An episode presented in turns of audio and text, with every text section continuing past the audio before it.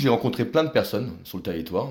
Moi, j'en parlais avec Alice, euh, j'avais l'envie vraiment d'aller euh, écrire une chanson avec le maire. Je trouvais ça important, euh, parce que mine de rien, un maire est en charge d'une ville, mais des fois il se retrouve aussi un peu marginalisé parce qu'il fait pas forcément des choses qui plaisent à tout le monde. Et je trouvais ça intéressant aussi de lui donner la parole. Et après, on a réfléchi ensemble aussi, tiens, ça serait vraiment fun de lui donner la parole, qu'on fasse une chanson qui commence, dont le point de départ c'est le maire qui raconte sa vision de la ville, et après de la, de la confronter aux citoyens. Donc on s'est dit, j'ai rencontré le maire une demi-heure, et là il m'a parlé de son attachement euh, à la ville, parce que comme je disais, je pense que tout homme politique est nourri par une flamme aussi d'amour pour sa ville. Et Marcel Boer là, et du coup il a exprimé ces choses-là, ses souvenirs d'enfant, et il m'a parlé du corps soufflerie, de, la fête du dahlia. Et je me suis dit, c'est rigolo, tiens, si on, si on parlait de l'amour comme d'une femme au dahlia. Et, du coup, je suis parti sur le, trip d'en faire une chanson d'amour à la, femme au dahlia. Et après, j'ai proposé ça aux citoyens, ils ont trouvé ça intéressant. Et là, on a regreffé un peu les choses, leur vision à eux, leur vision d'amour aussi, leur vision critique sur la ville, ce qu'ils y attendent. Et du coup, ça a donné une chanson pleine de subtilité que je trouve très intéressante. Une chanson d'amour, euh, des fois un peu de peine aussi sur la ville, euh,